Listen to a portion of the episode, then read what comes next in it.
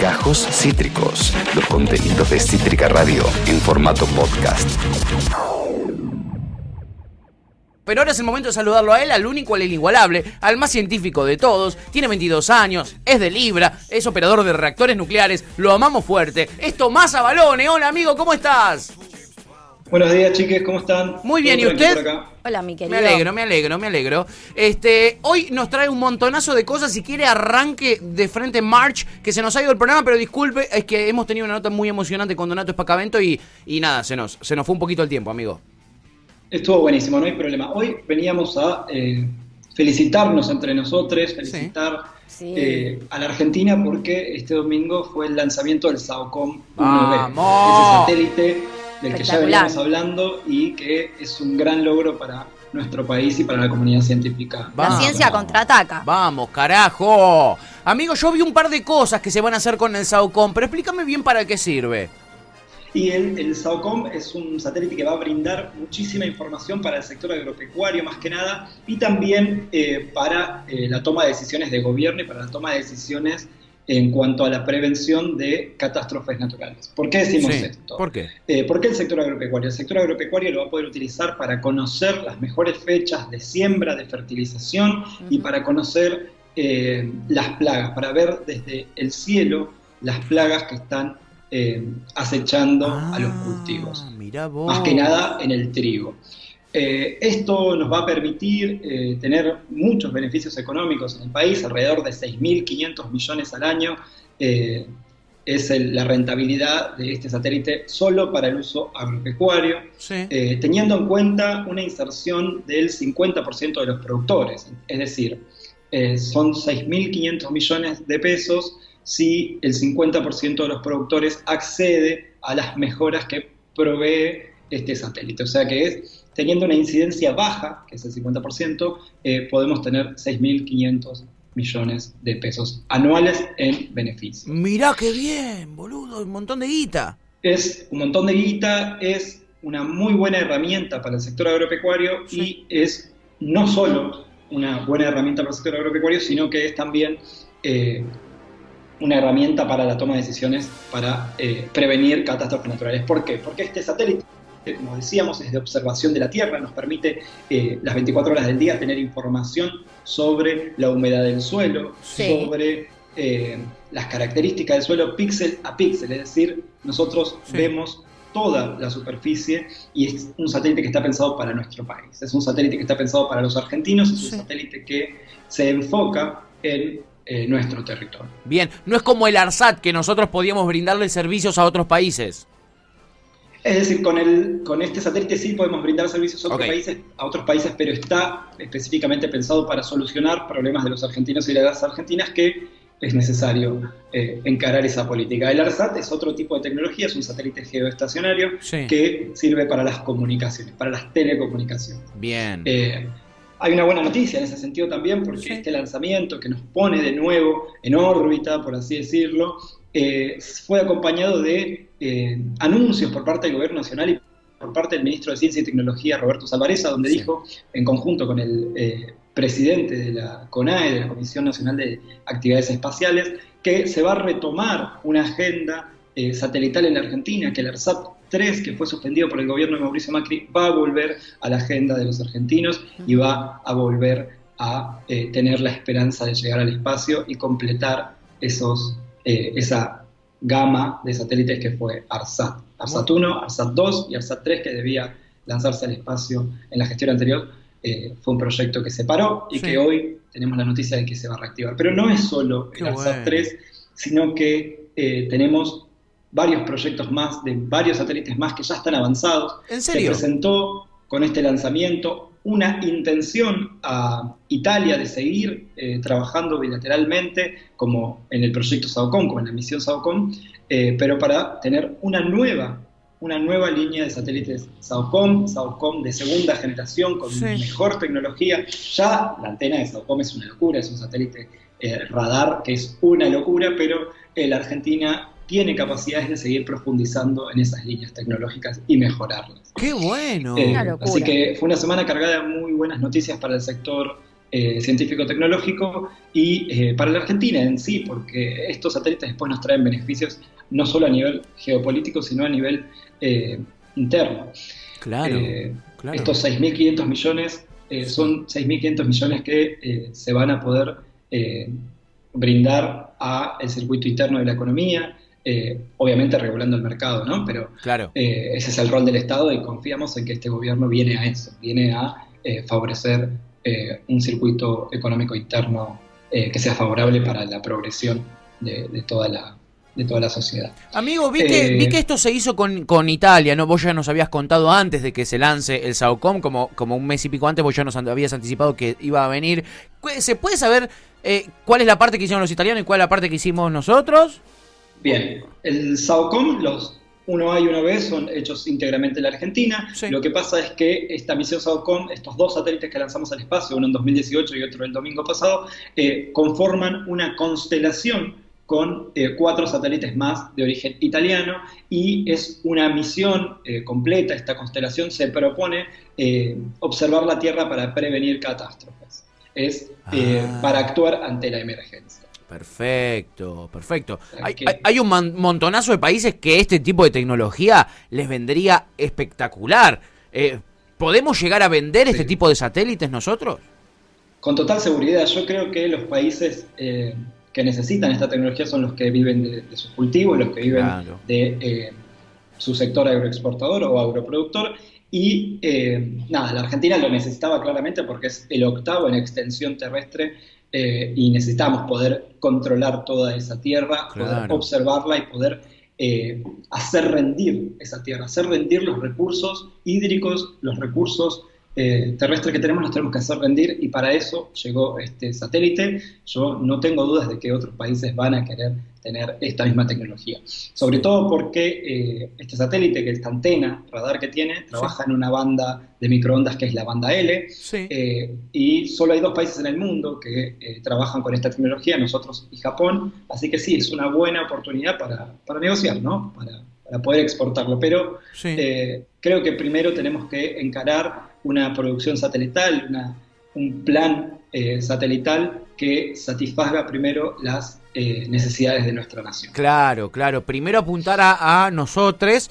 y después ver para, para afuera. Ah, me quedo pensando siempre lo mismo, amigo, cuando suceden estas noticias y cuando escucho tu columna, y es con, con, con todos los vaivenes que ha tenido la ciencia argentina, ¿no? Con gobiernos que vienen y definancian y mandan a, a los científicos a lavar los platos, después volviendo con poca inversión, con un país golpeado económicamente, somos uno de los pocos países, vos nos habías dicho, eran menos de 10, si no me equivoco, los que, los que lanzaban satélites. Eh, eh, lo, que, lo que seríamos si nosotros pudiéramos planificar eh, real, ¿no? Realmente a 20 años, a 30 años. La, Argentina es un orgullo por eso, porque a pesar de todos los golpes que tiene, sus sectores productivos siempre se levantan, a pesar de que no siempre nos levantamos de la misma manera, no, claro. no tenemos esa capacidad de recuperar eh, lo perdido de alguna forma, pero tenemos que empezar a pensar seriamente eh, que tenemos que dejar de tomar malas decisiones cuando llegamos a las urnas o cuando miramos la televisión y nos comemos todo lo que viene.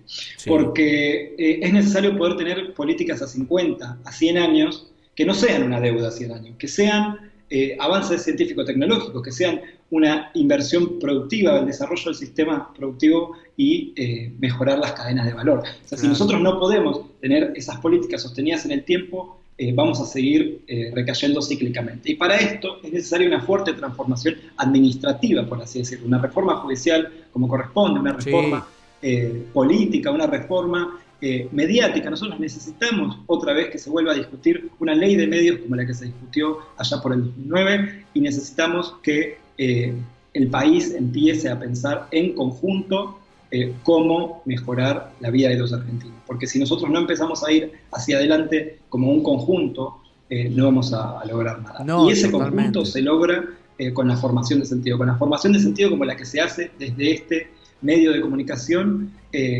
apelando a una transformación política de fondo. ¿no? Total, amigo. Total, total, porque, porque están intrínsecamente relacionadas eh, eh, la ciencia eh, y, y- y la política, ¿no? Y el posible desarrollo de la ciencia depende muchísimo, muchísimo de la política y, y estaría bueno que poner, no sé, Suárez Lastra, que lo tenemos de hijo desde ayer en este programa, en vez de andar pidiendo que la gente piense en los que tienen un edificio de siete pisos con oficinas y no lo pueden alquilar porque está habiendo mucho teletrabajo, en vez de pensar en eso, que piense un poquitito en los desarrollos científicos que se pueden hacer con los impuestos que paga la gente que tiene un edificio de siete pisos, ¿no? Por ejemplo. Tommy, ¿qué, qué, qué significa para vos con tus eh, pequeña cantidad de años que te odio? eh, y, con, e- y digo, y con ese amor y esa pasión que sentís eh, por la ciencia y también por la política, ¿qué se, qué se siente estar, a- eh, digo, formar parte de, de- de esto, de algún modo, ser parte de, de- de estos avances?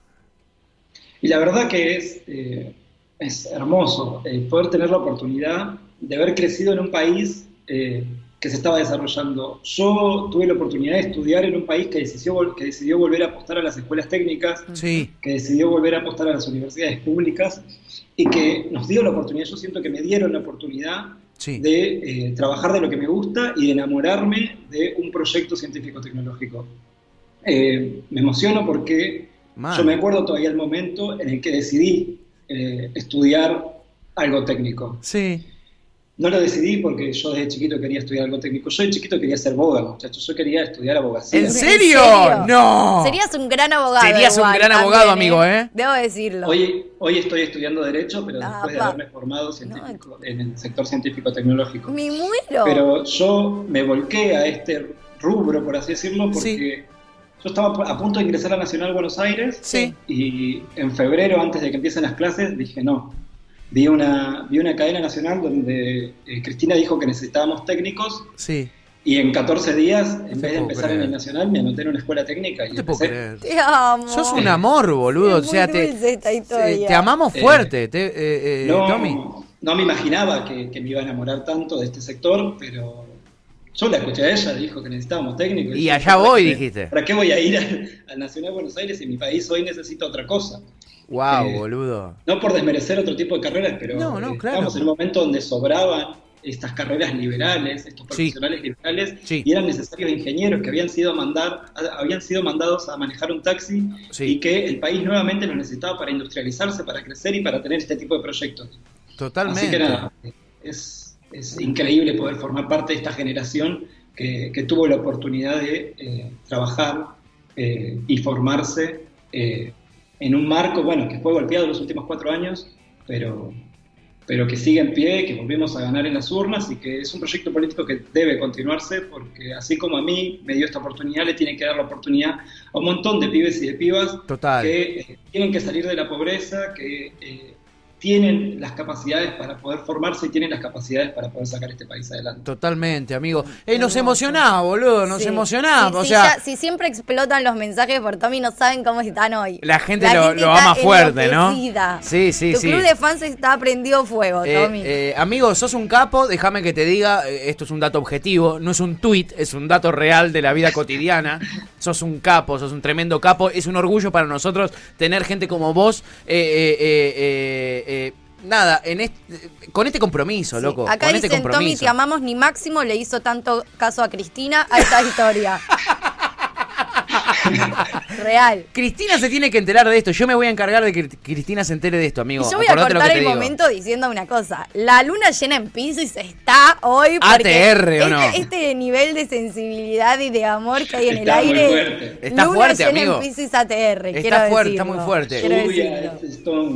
Lluvia, lluvia de sensibilidad. Está tremendo, está tremendo. Eh, Tommy, amigo, gracias por emocionarnos, por informarnos, todo, por, por, encarar las cosas desde este lugar que siempre las encarás.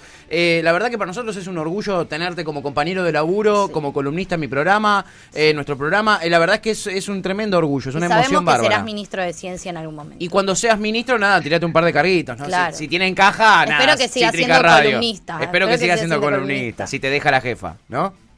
Siempre cítrica. siempre. Vamos, carajo. Para mí la jefa va a ser Ofelia. O sea, ya tenemos como Ya tenemos. el, el ministerio El de binomio. Tenemos binomio, Está ¿eh? Almen, va Hay a estar futuro. Almen, va a estar Tommy, Ofelia de presidenta. Hay futuro, me Se vuelvo picó- loco. Se Picovich ese futuro. Se Repikovic.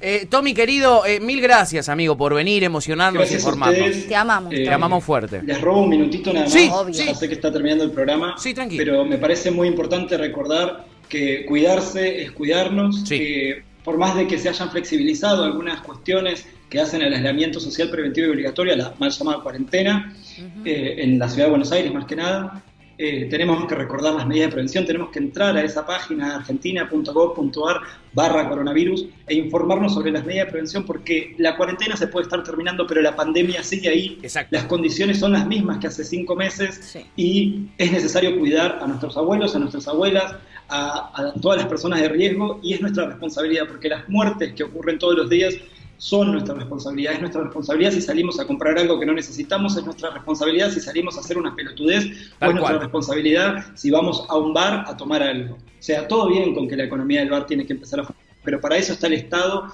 Exacto. y el Estado tiene que darle esa respa- ese, ese respaldo, esa espalda financiera a esos comercios para que puedan subsistir. Nosotros tratemos de que si no es necesario no salir a contagiarnos y no salir a contagiar al resto, porque podés ser joven, pero podés Contagiar a alguien que no lo es. Matar a un enfermo o matar a un abuelo o a una abuela. Totalmente, amigo, totalmente. Importantísimo el mensaje. Me parece que es la, la- la- la gran, el gran mensaje que nos queda en el día de hoy, del programa del día de hoy, es ese, ¿no? Cuidarse es cuidar a los demás, chicas. Acabas de escuchar Gajos Cítricos. Encontrá los contenidos de Cítrica Radio en formato podcast en Spotify, YouTube o en nuestra página web.